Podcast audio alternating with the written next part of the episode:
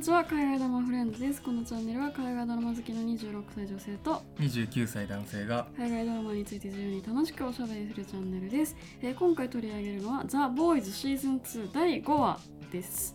はいまあ、ザ・ボーイズは今シーズンにか入り入ってあの3話まで一気に出して4話以降は毎週1話ずつっていうそのちょっと面白い形式をとってて、うん。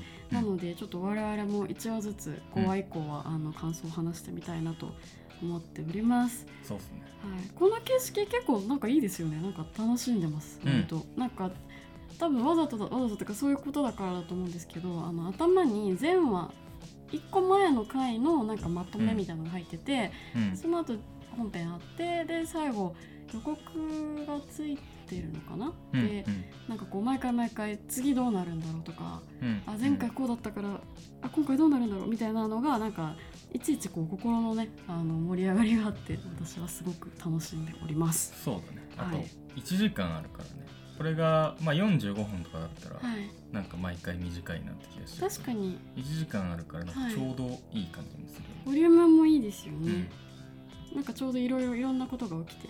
うんうん。うんでまたああそっかそっかそっかって言ってるうちに終わるっていう感じで。あとアフタートークの番組も1話ずつある。そうなんですよね、あれめちゃめちゃ面白いですよね、うんなんか各エピソードについて30分ぐらい出演者とか、まあ、あと制作組織の人とか脚本とかが来て、えっと、司会の人と一緒に裏側を話すっていう回なんですけど、うんなんかポイントポイントであ不法そうだったんだとかなんか意外と小道具の話とかしたりしてて、うんうん。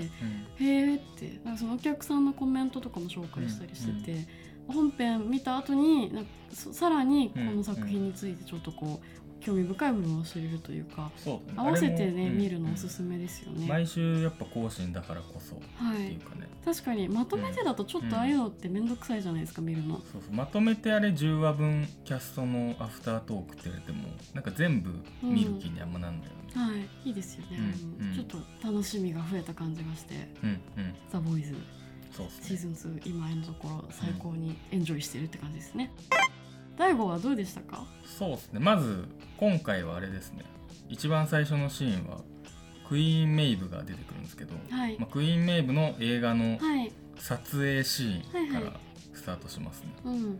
でまあ前回のあの、まあ、ホームランダーの、はい。いまあ、いわゆるアウティングと言われるゲイというか、まあ、はい。クイーン・メイブははい。バイセクシャルなんだけど、はい。ホームランダーが公表して、はい。でそれを受けてボートがまあそれをそういった LGBT をテーマに、テーマというかねなんかまあ取り上げた作品をクイーンメイブで早速撮るってていう、い。う。まあ、めちゃくちゃ皮肉の効いたはい。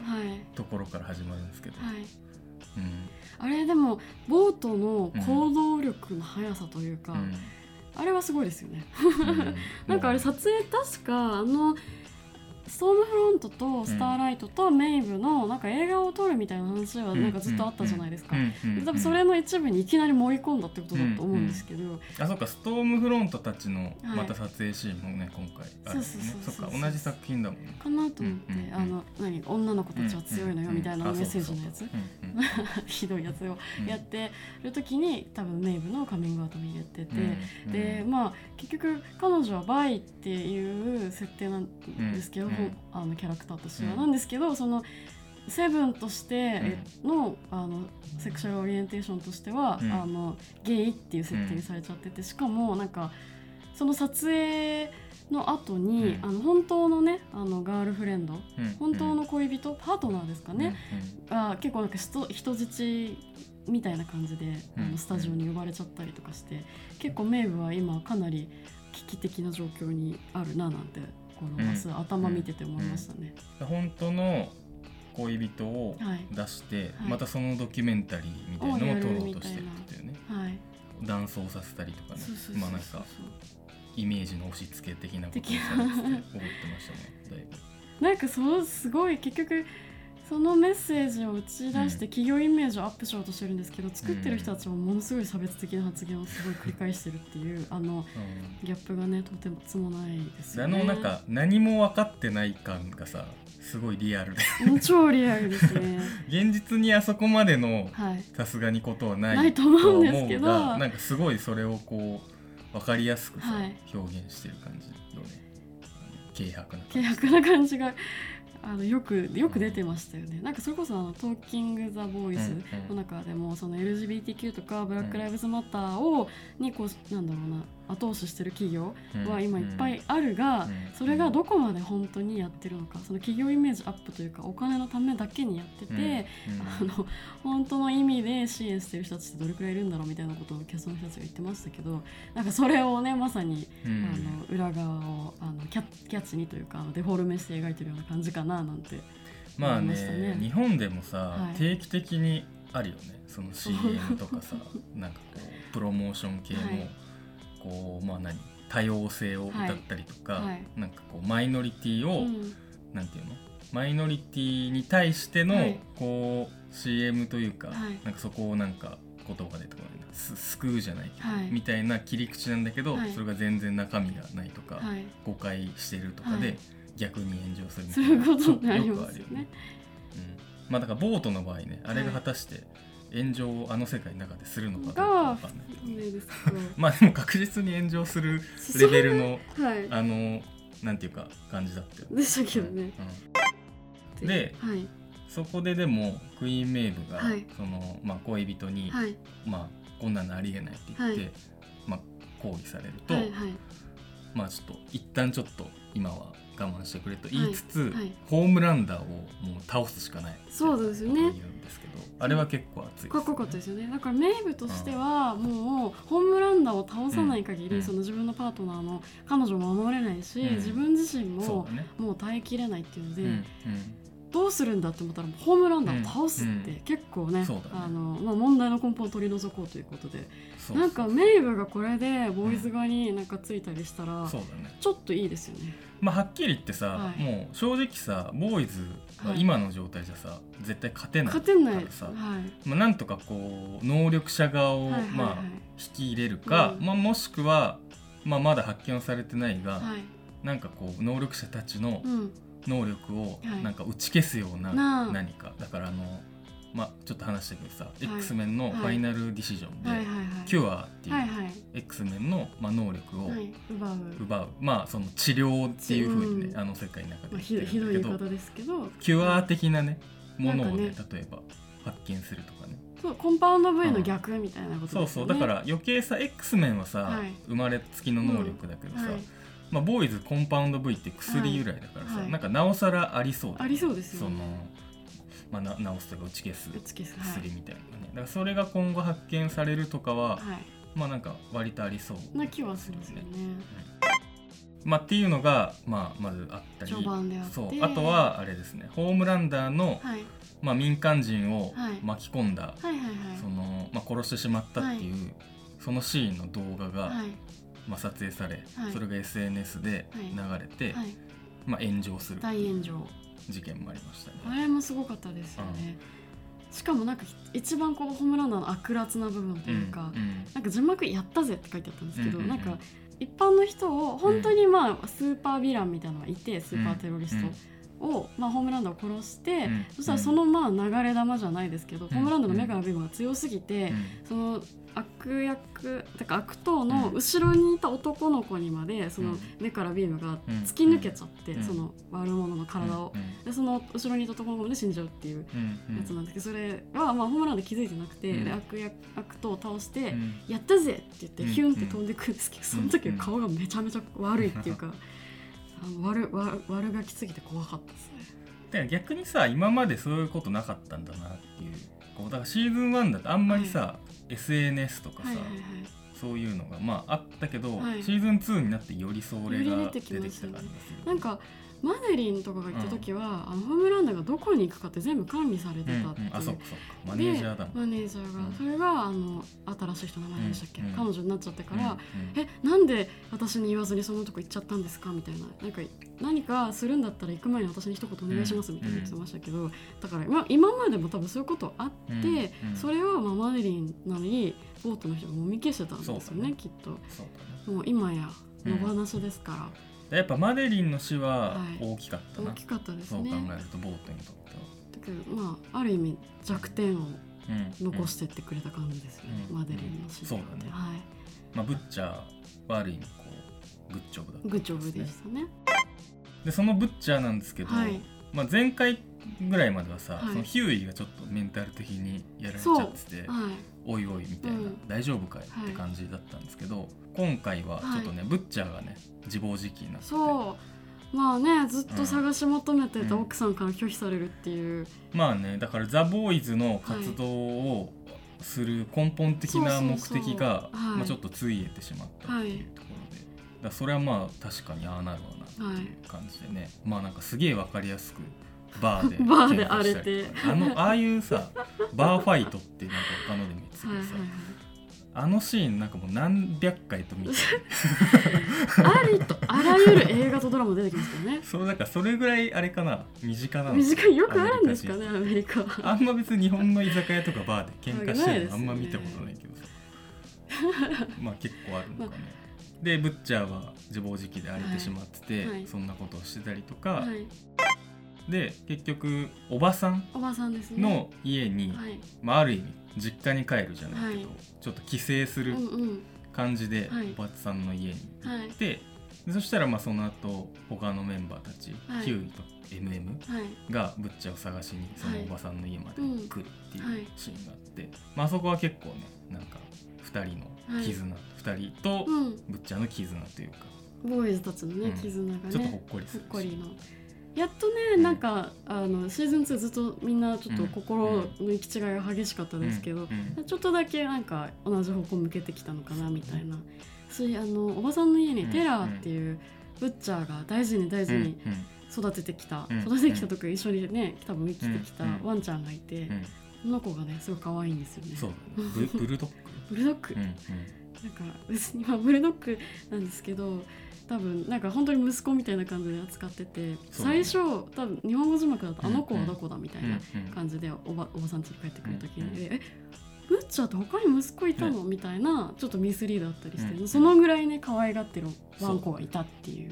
でまあそこに、まあ、なんとブラックノワールが襲来してくる、はい。まあ、ブッチャーをの後をつけて、はい。まあ、殺しに来るんですけど、まあ、ちょっとここはねあれですね熱かったですね。使ったですね。久々にこう直接はい。ボーイズと、ねヒーローが対決っていうところで、はい。でまあホームなんだっけ暗い面白くないホームアローン。楽しくないホームアロン。って言ってたけど まあブラックノワールドが来るのに備えて、ンはい。まあ、まずそのなんかレスキューみたいなね、はい。あのガス漏れが発生したみたいな通報をして、はい。まあ、レスキュー的なのを呼んで、はい。ちょっとこう囚人のところに置いて、はい。一旦時間を稼いで,、はい。でその間にまあ地上に、はい。家の中にはい。爆弾をいっぱい仕掛けて、はい。で地下にボーイズたちが隠れてはい。ブラックノワールを待つみたいな作戦をしてたんですけど、はい。まあそうね。どうですか？あの辺は。まず あの時に、うん。あのみんなでお菓子の部屋に隠れましょうっておばさんが言うんですよね。でお菓子の部屋ってなんだろう？みたいな、うん。まあなんかうん。そのおばさん自身はもう本当にあの白髪の上品なすごく綺麗なおばあちゃんだから、ね、家もめちゃくちゃね高級なね感じでなんですけど、うんまあさすがブッチャーのおばさんということで、うん。お菓子の部屋と呼ばれていた部屋は、うん。まあ、地下にあるんですけど、全然お菓子の部屋ではなくてですね、お菓子はですね麻薬の、うん。まあ、隠喩というか。うん。で、まあ、実はおおばさんは売人だし、まあ作る人でもあるんですかねあれは、をやってて。ブレイキングバット的なね。ブレイキングバット的な。なんで、えっと、お菓子の部屋っていうのが出てきてその後実はおばさんがっていうくだりが、まあ、結構熱かったですね。やっぱおまあばあちゃんが実は悪だったって、そうなんか盛り上がりますよね。ある層の人にとってはまあおかしいだからおね。かしいですよね。確かに。嘘じゃないっていう、ね、ヒューイがドン引きしてましたけどね。え？結構ねアンダーグラウンドな感じのアンダーグラウンおばさんでそうですね。あそこでね話そのおばさんがと一緒にあのお菓子の部屋で、うん。まあノワールがうん。部屋にその家まで侵入してくるのもちょっと待,、待つみたいな、うん。ちょっと仕掛けて待ってる間に、このブッチャーに弟がいたと。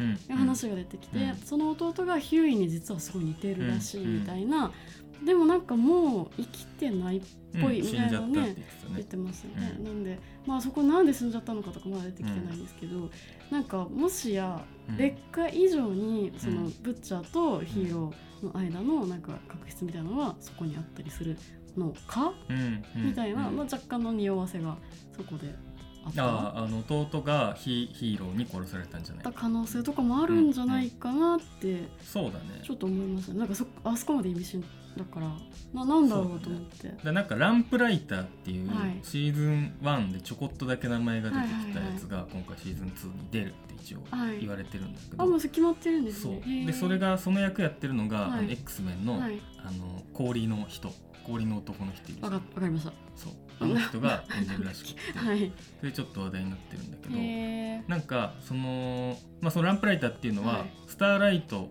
の前にセブンはいだからセブンそのランプライターの代わりに、はい。にスターライトは？そうスターライトがセブンに入ったんだけど、ランプライターは、はい。まあ、あることが原因で、はい。セブンから抜けたっていうか、まあ、引退したっていうことは言われてたんだけど、はそのどうやらランプライターとボーイズの間にはい昔、はい。各まあてかそのボーイズの面々とランプライターの間にあることがあって、へえでであのさボーイズのさはい。もともと創設者のはい。おばさん、おばえっとさんレイナそうそう。はい。あの人がなんかランプライターの名前をちょこっと出して、うん。であの人の孫かな、子供が全員なんかライプライターにはいはいはいはい。焼き尽くされたみたいなことを、まあ、シーズン1か2かな1かな。ブッチャーが会いに行った時ですよね。時になんか言ってたらしいんだけど、まあ、それはだから今俺が話してるのは、俺が見て覚えてるっていうよりは、はい。なんかそのランプライターがはい。出るっていうことがなんか決まったかなんかの時の記事を読んで 見たんだけど、なんでなんだっけ何の話だっけだからそのランプライターがもしかするとその弟のあれとかにもなんか関わってるる。とかもあるかもね。ああなるほどですねちょっとその辺はうん。期待ですね。そうあと残り3話しかないですから。だからねそろそろ出てくるそうですよね。うん。まあ旧世代のヒーローっていう意味ではストームフロントともねなんか関わっててもおかしくなさそうな感じはしますね。で結局そのまあブラックノワールのはい。件でいうと、まあその爆弾を仕掛けて、はい。ブラックノワールその爆弾にはい。爆弾とか手榴弾手榴弾とか。ボンボンはいってやられるんだけど、はい。やっぱりあいつは異常に防御力が高いので、はい。まあちょっとね服は破れてたけど、はい。まあ、全然効いてない様子で、はい。まあ、直前にき、まあ、効いてない様子だったんで、まあ、ボーイズたちはもう追い詰めるんですけど、はい。まあ、そこでガスからはい。電話がかかってきて、ガスじゃないですけどね。ボートのはい。社長、社長から。社長から、はい。えっとまあ、要するにブラックノワールはもはい。うボートにはいもう完全にこう使われてるというか、はい。忠誠を誓ってるから、まあ、あの社長の命令で、はい。ブラックノワールは、はい。とブッチャーを殺しに来たんだよね。はい。でブッチャーがそれに対してホームランダーの、はい。ホームランダーの写真だっけ？ホームランの写真。ホームランダーとそううん。まあ奥さん。うんうん、奥さんがそうかそうか。とか息子とか。その辺がいくつか写真持ってるんですかね。まあ、ホームランダーーが許されないはい行為をしてる証拠の写真とかをはい。持ってるから、うんうん。俺を殺した時点ではい。その写真が自動的にあのネットにアップされ分からんぞあって はい。あてかあれかその記者のところにはい自動的に送られる設定になってるけど、はい。まあ明らかに多分あはったりっぽいですけどあったりだと思うんだけど その写真があるのかすらどうわかんない気がしたけどっていうことを、はい。まあ脅しにとして出したら、はい。まあそれがね、まあ、交渉として一応ね一応まあ成功して、はい。まあなんとかブラックノワールからの、はい。まあ襲撃を、はい。まあ避けるというか、はい。っていう方向に、まあ、きましたね。そう。であとまあ今回もう一個ね、はい。まあ何個かまだあるんだけど、はい。あとまあキミコだね、うん。がね。まあ、キミコがちょっとまあ弟がああいう目に遭ってしまって、はい。まあだいぶ心をね自暴自棄自暴自棄になって。そのうフの友達の,、うん。あの友達とかセフレのすごい悪そうなお姉さんから、うん。なんかもう仕事をね、あの請け負ったりしてなんかロシアンマフィア殺したりとかしして、でまあフレンチはそれを見つけてん「キミコお前こんなことしちゃいけないよ」みたいな、うんこんなことしたってうん。意味はないみたいな感じで言うんですけど、キミコはもうほっといてみたいな、うん。でもそれもコとその弟が開発した、うん。その独自の手話を使ってやるから、うん。もうフレンチにはもう何が何だか分かんなくて、なんかそこはもう2人のディスコミュニケーションみたいになっちゃって、ちょっと今フレンチとキミコはね一旦さよならしちゃった感じですけどであのままフレンチどこ行ったんですかね？確かに。なんか教会みたいなところでね行っていたけど。ね、はい。ですね。なんかあそそっちはそっちで気になる動きがあうん。うん。りましたね、うんうん。キミコがさその殺人のさ、はい。暗殺の、はい。まあ、仕事を請け負ってさ、はい。なんかバーみたいなところにさ、はい。殺しに行くじゃん、はいはいはい、めっちゃグロかっためっちゃグロかった。あの何ですかね。多分一人何人かいてその一人の皮を耳から剥ぐんですよね顔の。あれさすごかった、なんか多分そのそれを見たロシアマフィアのなんか「ええー」みたいなやつが「マジかよ」って字幕で書いてある。確かにマジかよしかもは皮を剥いだ後にまだちょっと生きてるっていうのが怖かった。黒かったですよね、あれでもショック死とかしちゃいそうですけどね。まあねだから当然長くは生きないんだろうけど、はい、っていうことがあったりとか、はい、でやっぱもう一つ、まあ、最大の事件としては、はい、まあ、今回もストームフロントがね、結構最初の方からちょいちょい出てきて、うん、相変わらず感じを特にスターライトとかに対してもいろいろね、やってくるんですけど、まあ、最終的にいろいろすっ飛ばして話すと、まあ、ホームランダーと、ストームフロントがちょっとできると。そうなんですよ。できてしまうできてしまうと。すごかったですよね。いやいやでもあれはさある意味ストームフロントがもうホームランダーを手に入れた、はい、そうですよね。ことに近い気がするよね、はい、ホームランダーってやっぱり力としては圧倒的に強いわけじゃないですか、うん。うん、あれにこう、うんまあ、マデリンの代わりになるようなこう頭脳がくっついてしまったわけですから、ね、今回。あれをまあ言ったらうまくこう乗りこなせるやつがいるっていうのがこれまで、まあ、それがマデリンだったのがストームフロントに多分今後なっていくんじゃないかっていう、ね、でおそらくストームフロントの陰にボートの社長がいるような気が私はしていて、うんうん、あ確かにボーそうだよね、はい、ボートの社長がだってストームフロント入れたんだよね。そうなんですよ、うん、なんで、いやここどうなっていくのかなってそうだね感じですねでもガスはさ、はい、黒人じゃん。ああ確かに。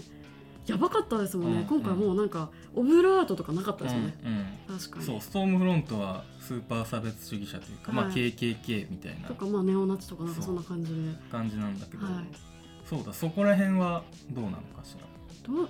なんかそれを多分スターライトに見抜かれたってことももう気づいてて、まあ、あのスターライトとあの対面、あのまあ、まだ高等レベルですけど、あのバチバチになる瞬間とかあったりとか、まあ、エトリーに面と向かってねなんか言ったりとかしてそうだねたん。で、いやもうだんだんスターストームフロント自身も、もうなんか本なんですかね本性を隠さないような感じになってきて。ましたね。そうだね。だストームフロントの目的はね果たして何なのかもし本当にそのネオナチ的なことなのであれば、ね帝国の復活とか。だから、まあ白人だけの市場主義の国を作るとか。ヒーローにしてはさだいぶなんだろうな。スケール低いって言ったらあれだけどさ。なんかねちょっとどうなんですかね。なんかねもうちょいさ志高いことしてほしいですよね。あの悪のさ悪だとしても。悪だとしてもですよね 人種差別会っていう。まあそこら辺まだ全然なんかやっぱストーンフロントはあの本本何を目指すのかまだ見えないですからね、ね、まあでもホームランダーも同じく人種差別主義者なので、はい、そうですね。あの二人が結託するっていうのが、非常に、恐ろしいですよね。恐ろしいんですけど、まあ、あの二人の最後のシーンがね、うん、今回空中セックスという、な何でしたっけ？なんかそのトーキング・ザ・ボーイズで、うん、なんか英語ですごい面白いですよなんかフライフライングファックみたいな、言ってて、フライング。ひでえなと思ったんですけどなんかそんな感じで。お笑いであれも。ちょっともうあのい 行き過ぎたジョークというか、まあ、2人で攻撃し合いながら、ねなんかそういうプレーをしてましたけど、SM っぽい感じもあるし、まあ、お互いの攻撃に耐えられる体の持ち主がそもそもお互いいなかった今までいなかったんじゃないかっていう、うん、まあ、特にホームランナーにとって。確かに。だからまあすごい。えげつないシーンでしたよね。胸焼かれてたけどさホームランナーのビームで、はい、あれさどんなにさ、はい、効かないとしてもさ、はい、嫌じゃない？嫌ですよね。なんだろう傷もすぐ治んのかな？でこんなのですかね、うん、なんかすごく痛いわとか言ってましたけど、ね、撮影とかに影響しちゃうじゃないですかすぐ治るかもしれないですね。だってもうそのなんですかあの一連のシークエンスの中でもう元気だったじゃないですか、そうだね。だからもしかしたらその意味ではストーンフロントも超強い、まあ、強いんだろうね。かもしれないですね。思ったのがさ、はい、まあ、最終的に今回ホームランダーは、はい、まあそういう動画がさ、はい、流出しちゃって、で一回そのそれに対して、あの抗議活動してる人たちがいて、でまあ女の人の政治家が先陣切って、それをまあデモじゃないけど、集会みたいなのやってて、で何人もこう集まってた人が、でそこにホームランダーが来て、で俺はまあ俺は要は悪くないみたいな、自分を正当化するようなことを言いに来るんだけど、まあ、その時にそれが聞かずにさ、うるせえみたいな感じで周りがまたなっちゃって観衆たちが、でそれを一回ホームランダーが目で焼き尽くすっていう一回シーンが入って、おマジかマジかって思ったら、まあ妄想だってでそれは実際やらないんだけど、でもさホームランダーのさ、要はパワーってさ、言ったらハンマー裕次郎的なことでさ一国のさ、そう軍事力にもう匹敵するっていうぐらいのものじゃん、見てても確実に。だからなんかさホームランダーが逆に言うと本当におかしくなっちゃって、はい、もうなんか暴走し始めたら、はい、なんか誰も止められないじゃんっていうさ。そうだからなんか金田です金田。アキラでいうところ。あそう。だからさそこが不安だよね。なんていうかこう。金田じゃない。金田じゃないね。あの何をだっけ？ね、丸々を。あまあ何でしたっけ？悔しい。何を？秀夫じゃない。鉄夫だ。鉄夫 鉄夫鉄夫じゃあ鉄夫鉄夫でしょ。鉄夫か。鉄夫で合ってますよね。え塚本慎也の映画鉄あ鉄夫だ。あれも鉄夫ですよね。すいません。まあ鉄夫じゃないかもしれない。まあまあまあまあ的なね。そう。だまあ半馬裕次郎的なことで、ある意味うまくやっていかないといけない存在な気がするから、そうそこがだからどんなにホームランダーをさ、はい、社会的に批判したりとかさ、SNS とかで批判が盛り上がってとかさ、ホームラン自身その、それによってヒーローの人気ランキングみたいのがあってさ、それが下がることで落ち込んだりとかさ、でそういうなんかある意味社会の中の価値観でホームランダーがまだ左右されてるうちはいいんだけど、もうなんか関係ねえやってなっちゃったらさ、めちゃくそれが一番怖いからいや一番怖いですね。そう。でそこも含めてやつはさ危険すぎるそうですよね。なんかまだちょっと小物な感じでとどまってくれてるからいいですけどそうだからそっちのヒヤヒヤの方が見ててあるんだよねあの本当に抗議団体の人たちを目からビームで本当多分一気に1,000人単位ぐらい殺してるわけじゃないですか。全然殺せちゃうし。マジかと思ってなんかそこまで強いとちょっと思ってなかったんですよ。だから まあこのレベルかみたいなそれはまずいなってちょっと思っちゃったねだってそれこそさこれシーズン1だったかな、はい、スーパーテロリストたちの、あれあれはスーパーテロリストじゃないのかなんかその軍事作戦をそう。スーパーテロリストたちがコンパウンド V を持ってるって情報があって、でアメリカ軍の代わりにあ俺が片付けてくるよって。俺が行ってくるわっつって何十人もいる、はい、その軍事アジトみたいな。アジトみたいなところに一人で行って数十秒とかで片付けるみたいなさ、いやあれすごかったですね。そうそう。確かに確かに。まあだから今回でも最終的にそれで SNS で叩かれちゃって、はい、うんうんってホームランだ悩み、はいはいはい、でストームフロントに相談するんで、はいはいはい、SNS の SNS の女王ですから。使い方はい。てかまあその情報操作じゃないけどっていうのをやってでストームロントがなんか前うまくやってくれて、はい、ちょっと点数がね、ね回復したりとかっていうのもあって、はい、2人が急接近し、はい、まあ、最終的には、まあ、恋人になるのかはまだ分かんないけどかんないですけど、まあ、そういう関係になっていくと、だからまあ今後ねストームフロントが多分何をしようとしてるのかによって、ホームランダーが今後どういうふうに使われるというか、動きをするのかっていうところも決まってくる感じですかね。やっぱストームフロントに注目ですねですね、シーズン2の中シーズン中中には知りたいなって、うん、そうだね。あとあの地味に今回もちらっと出てきましたけど、うん、ディープがその共同教会っていうそのカルト系の宗教というかまあディープパートもあったね。そうなんですよ。あれがその共同教会にストームフロントが私も一時期入ってたみたいなであるタイミングからその誰彼構わずそのなんかリクルートするようになったみたいなこと言ってたんでそれとディープのとかの話がどう絡んでくるのかなっていうのを楽しみです。そうだね。ディープの話がさ、はい、シーズン1の段階って結構完全にもうさ、はい、別の軸でさ、はい、動いてたじゃん、だから2に関しても、まあ、そのままそれで全くなんかある意味関係ない路線で進んでいくのか、ちょっと交わってくるのかっていうのは今後またね注目のポイントではあります。ね。なんかちょっとここまでなんか細かくやるってことは何か意味あるんだろうなと思って、うんうんね、ちょっと楽しみですね。うんうんうん、そうだね。そこだけちょっとなんて言うんだろうな。コメディタッチでトーンが違うパートになってるけど、はい。はい、そこがだんだんね交わってくるのかどうか。ですね、うん、ちょっともう薄気味悪い感じになってきましたもんね。そうだね。ちょっと笑えない感じにもなってきてるっていうかね。まあそんな感じですか。はい。5話も最高でした、うん、6話超楽しみって感じです、そうですね。はい。ありがとうございました。ありがとうございました